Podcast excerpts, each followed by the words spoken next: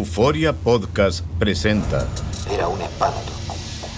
Y los cuerpos de los ahogados que sacamos del río están como estaban esos. En otoño de 1989, en Argentina, un juez junto a su equipo debió enfrentarse al caso más siniestro de toda su carrera, el misterio de las primas. Escucha la primera temporada de Crímenes Paranormales en la aplicación de Euforia o en tu plataforma favorita. Bienvenidos al podcast del Gordi y la Flaca. Somos Raúl de Molina y Lidia Estefan y en los próximos minutos escucharás las noticias de la farándula más picantes del momento. Y bueno, ya va a empezar el podcast del Gordi y la Flaca con las mejores entrevistas a actores, músicos y por supuesto tus celebridades favoritas. Te voy a decir una cosa, me está mandando un tremendo chisme aquí. Ok, ya ustedes saben lo que tienen que hacer. Raúl, y estar por acá. Es feliz de estar en Nueva York, feliz de haber llegado, porque oye, esto ha sido candela, tú por tren, yo por avión. Yo estaba en la graduación de mi hija, que se graduó finalmente este fin de semana de American University en la ciudad de Washington, D.C. Le voy a poner un poquito más adelante todo lo que nosotros eh, pasamos allí, porque de verdad Lili fue el día más feliz de mi vida. Oye, ustedes pueden creer que Mía se graduó, ustedes pueden creer que la hija de Raúl se graduó. Así que La de verdad, verdad, que es una bendición, Raúl, y lo Oye, de disfrutamos verdad todo a través de las- que- de las redes sociales. casi cuatro años y medio viviendo en Washington y ya se graduó de International Business y todo eso, aunque de negocio no sabe nada. Bueno, Raúl, no importa, ya aprenderán, ya aprenderán. ¿Cómo está Nueva York? ¿Cómo está mi ¿Cómo estamos todos? ¿Cómo estamos? Pero señores, vamos a comenzar con el cantante que en cuestión de meses se ha convertido en el más popular del mercado hispano, casi de la música grupera mexicana, Peso Pluma, que se presentó y hubo tanta gente que hubo hasta heridos allí, Lili. Bueno, hubo caos, señores, y una de sus presentaciones donde hubo hasta heridos. Vamos a ir vía satélite con David Valadez para que nos cuente exactamente qué es lo que pasó allí. David, de Nueva York, a ti, adelante. Así es, gracias y muy buenas tardes. Los saludo desde San José, California, ciudad donde Peso Pluma armó todo un revuelo con su música y donde dejó más que claro por qué es el artista del momento. Pero acercarse al muchacho es todo un reto y hablar con él es aún más complicado. Aquí una reseña de todo lo que sucedió este fin de semana por estos rumbos. Como si fuese el mismísimo presidente Joe Biden, así llegó el famoso peso pluma escoltado por policías y elementos de seguridad al centro de convenciones de San José, donde lo esperaban más de 20 mil personas. A menos de tres meses de hacerse popular y ocupar los primeros puestos de las listas de éxitos, Peso Pluma nos dijo categóricamente fuera de cámara que no quería hablar con la prensa y que tampoco le interesaba dar entrevistas.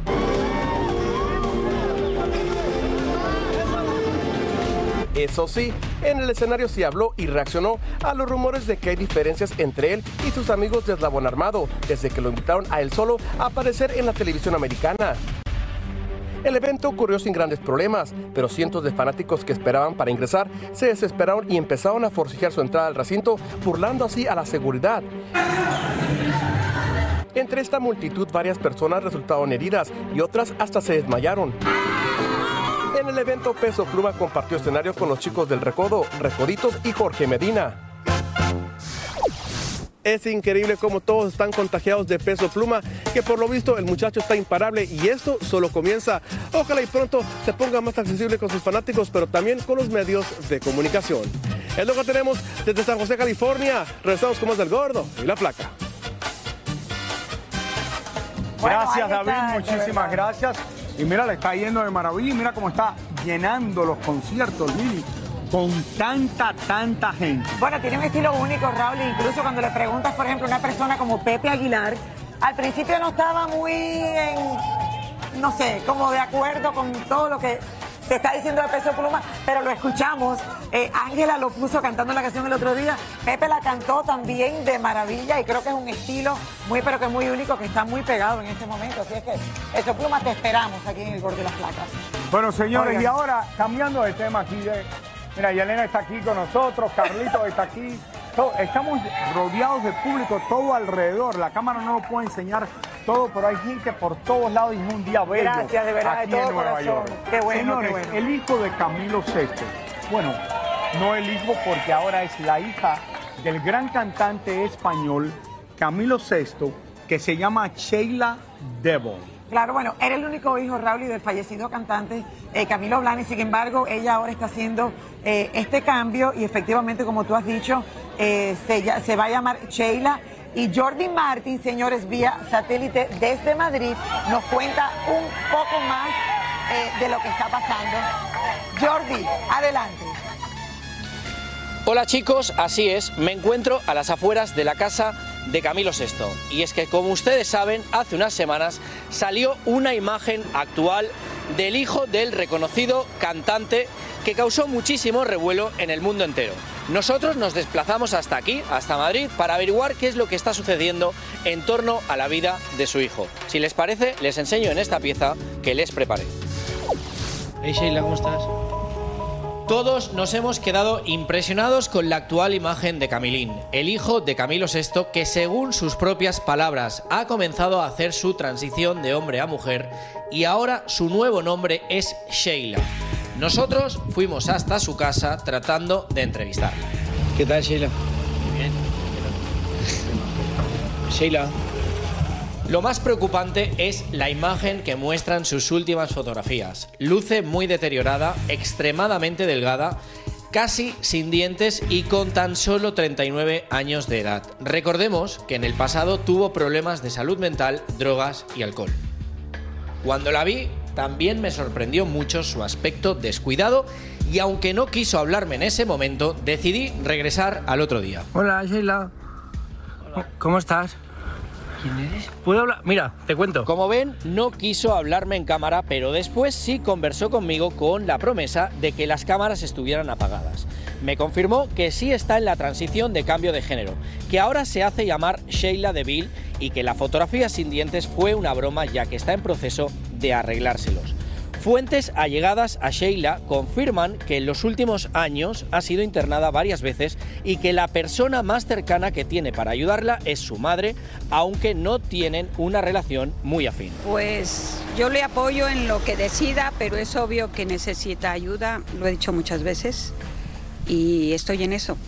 Ya me viste que estoy dando vueltas, estoy pendiente, que coma bien, pero estoy pendiente, estoy pendiente. Según Lourdes Ornella, las amistades que rodean a su hija son las que le están haciendo daño. Están denunciados. ¿Están denunciadas las amistades? Por supuesto, y llevo denunciando gente más de un año.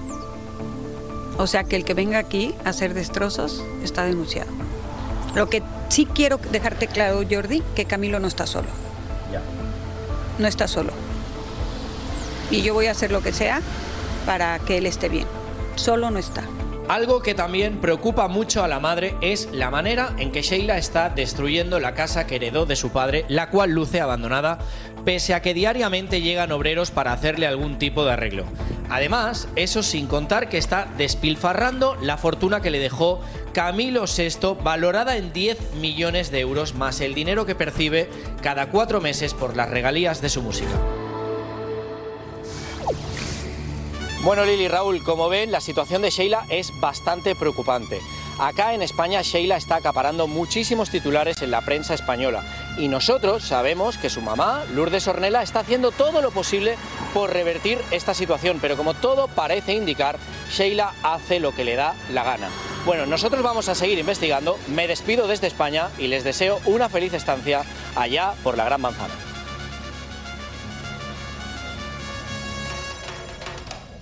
Gracias, Jordi. Gracias, Jordi, muchas gracias. Y Yo creo que lo como principal cambian es que las aquí- cosas, el hijo del cantante, uno de los que tenía la gran voz de España, eh, Camilo VI, que lo conocíamos nosotros súper bien, Lili. Muy bien. ¿Cuántas veces yo no he entrevistado a Camilo VI desde que comenzó su carrera? Que su hijo se convirtió ahora en mujer, que es una cosa muy común que pasa eso ahora. Así que... Lo principal es que tiene el apoyo de su madre, que está recibiendo amor. Pero la madre está también preocupada por él. que, o por que ella, tiene por allí ella. está con él.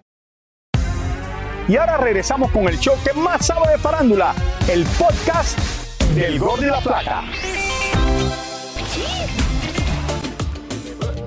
Bad Bunny y la supermodelo Kendall Jenner ya no se esconden de las cámaras y ayer nuestro indiscreto lente los cachó entrando a comer a un restaurante de Los Ángeles y después de esperarlos por horas los vimos salir. La parejita también fue captada disfrutando del partido de los Lakers y ambos llevaban zapatos combinados de piel de serpientes. ¡Qué lindos! Tal parece que Maite Perroni celebró en grande su primer Día de las Madres, pues fuertes rumores aseguran que ya dio a luz a su primera hija junto a su esposo Andrés Tobar en un hospital en los Estados Unidos.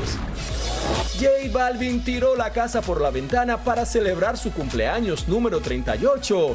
Acompañado por su novia, sus padres y cerca de 100 invitados, el cantante cerró el Museo de Arte Moderno en Medellín para hacer su fiestón, donde habían algunos famosos como Maluma, Ryan Castro y Sech, entre otros. Por cierto, la invitación decía todos vestidos de negro y por supuesto el cumpleañero iba vestido de rojo. Encontramos a Angelique Boyer y a Sebastián Rulli cuando se disponían a viajar a la ciudad de Nueva York. Exacto, unos tres días más para pasear. Sí. De shopping, de shopping. También, también, también. ¿cuántos años ¿Qué planes próximos tienes? Vamos a cumplir nueve este próximo septiembre. Ah, ya di- como unas, unas bodas. ¿Eh? bueno, diviértanse, bye. Aunque hace unos días Shakira en comunicado de prensa le pidió a la prensa privacidad para sus hijos, lo cierto es que es ella ahora quien muestra a los dos pequeños en su más nuevo video musical. Mejor ni comentamos. Becky G llegó a la Ciudad de México y lo que se armó en el aeropuerto fue tremendo zafarrancho porque todos queríamos entrevistarla y fue tal el alboroto que hasta un camarógrafo fue a parar directo al suelo. Bueno, señores, y ya tenemos aquí a nuestra parándula, parándula deportiva Roberto Hernández, que tiene también a mujeres alborotadas aquí. Lauri, ¿cómo estás? Oye, quiero aprovechar que estoy por primera vez en Guachito High con esta gente tan hermosa, cumpliendo los 25 años. Vuelta, El que más- vuelta, vuelta, vuelta. Un momento, un momento. Señoras, ¿quién tiene mejor cuerpo, él o yo? Oigan, de verdad que es una gente muy bonita. Vamos a ver todo lo que está pasando en Farándula Deportiva, porque la familia de Julio César Chávez está pasando por un momento Oye, vi eso. y muy fuerte. Hijo declaraciones de su Julio papá. Así es, vamos a ver esta pieza, miren. Nuevos videos en las redes muestran a Julio César Chávez Jr. con una imagen y diciendo cosas que nos preocupan un poco. Mi hijo está bien ahorita, mi hijo está bien, o sea, se tomó un ansiolítico, ¿me entiendes? No puede tomar él nada, ¿me entiendes? Se tomó un ansiolítico, pero como es obsesivo compulsivo, se tomó tres y no durmió dos días, tres días, se le inflamó la cabeza y empezó a hablar. No durmió tres días seguidos y empezó con lo mismo, porque así es, cuando uno deja de consumir y trae uno tantas cosas en la cabeza, cuando uno vuelve a consumir, haz cuenta que, que te, que te ponen el mismo chip. Así como terminaste, así empiezas. Y es que el joven acaba de pasar un año y dos meses en rehabilitación. Por eso preocupa un poco que haya tenido una recaída como muestran los recientes videos que ha publicado. Incluso hasta chocó su carro. No, es muy, muy complicado, muy, muy difícil para mí, la verdad, porque pues eh, yo tengo 14 años limpio, ¿no? Y yo he tratado de que mis hijos se mantengan limpios, ¿me entiendes? Porque es el ejemplo que les estoy dando, es el mensaje que les estoy dando, es la herencia que les quiero dejar, ¿no? Pues yo no quiero que mi hijo se muera, me da mucha tristeza, ¿no? Ver a mi hijo Julio en ese estado psicótico. eh, eh. Pero mira, pero todo pasa por algo, ¿no? Todo pasa por algo. Mientras yo esté vivo y mientras yo esté limpio, yo les voy a dar la ayuda, así me odien, así me, no me hablen el resto de su vida, pero yo siempre, yo siempre les voy a, voy a- a darles el pujoncito, ¿me entiendes? Se lo aguardo, yo le digo, háblalo, háblame a mí, papá, dime, tengo ganas de drogarme, tengo ganas de tomar una pastilla, ¿cómo le hago?